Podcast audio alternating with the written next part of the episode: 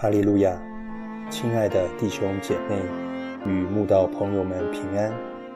今天我们要分享的是《日夜流淌心中的甘泉》这本书中二月五日“何竟如此”这篇灵粮。本篇背诵金句《列王记上》十一章三十九至四十节。我必因所罗门所行的，使大卫后裔受患难，但不至于永远。所罗门因此想要杀耶罗波安，耶罗波安却起身逃往埃及。所罗门爱恋外邦女子，任凭他们诱惑他的心，最后竟随从他们敬拜外邦偶像，如此让神伤心、愤怒的结果。就是使神在震怒中惩罚他，告诉他必将他的国夺来，赐给他的臣子。而后神就嘱咐先知亚西亚去找所罗门的臣仆耶罗波安，告诉他神将夺走所罗门手里的国，并把十个支派赐给他。所罗门知道此事后。不仅没有自我反省，今天会发生这样的事，是因他的心偏离神，而去随从偶像所致，反倒想要用他当国王的权势杀掉耶罗波安。耶罗波安只好逃到埃及避难，直到所罗门死了为止。哀哉！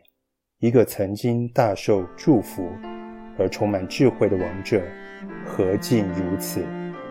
难道他不知道这一切出于神吗？若是出于神，神会让他杀掉耶罗波安吗？我常想，如果所罗门当时赶快认罪悔改，除掉所有偶像假神，赶走所有外邦妃嫔，每天进食祷告求神赦宥，并禁止人民再拜偶像，从此专一顺从神。或许神还会收回他的惩罚，不让国家分裂为二。但所罗门不止没有悔改归向神，还想除掉神用来对付他的人。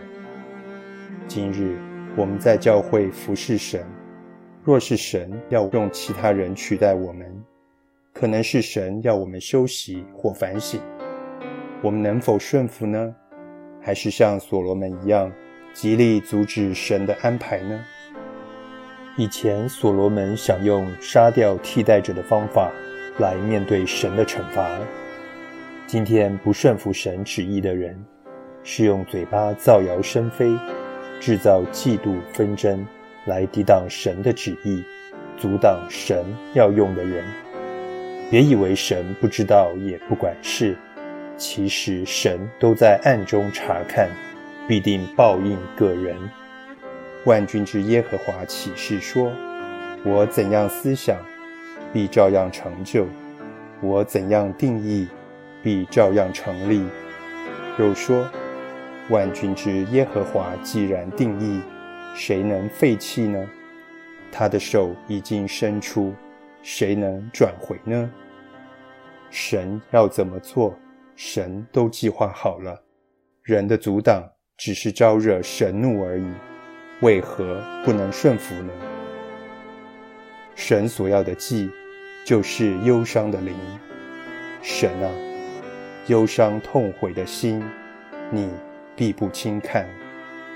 神的孩子啊，千万不要像所罗门一样，不知忧伤痛悔，反倒阻挡神意呀。